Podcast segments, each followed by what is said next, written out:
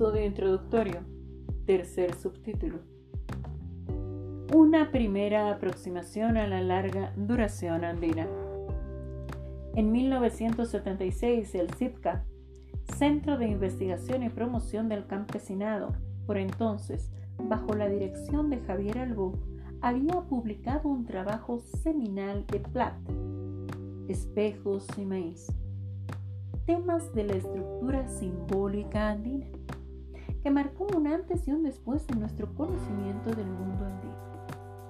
Este texto consideraba la estructura de una comunidad cabildo del Gran Ayumacha a través de la organización espacial de la casa, el calendario ritual de los espíritus y númenes domésticos y los lazos hermenéuticos que este mundo entretejía con la dualidad llanante.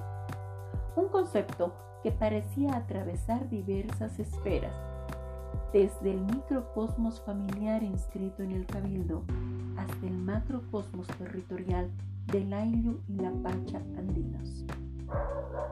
A través de un minucioso estudio del léxico asociado a esa palabra en diccionarios y vocabularios coloniales del Quichua y el Aymara, Platt descubrió sentidos antagónicos que se complementaban contenciosamente.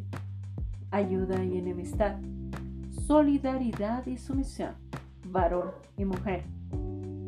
Lejos de las especulaciones pachamámicas que caracterizan hoy la idea del par complementario, y más aún de la idealización de un chachahuarmi normativo que sancionaría la dominación masculina, la idea del Yanantien revelaba las complejas disyunciones que atraviesan los conceptos abstractos de la lengua quichua y también de la aymara en torno a la contradicción y reverberación de oposiciones que se desdoblan y proliferan.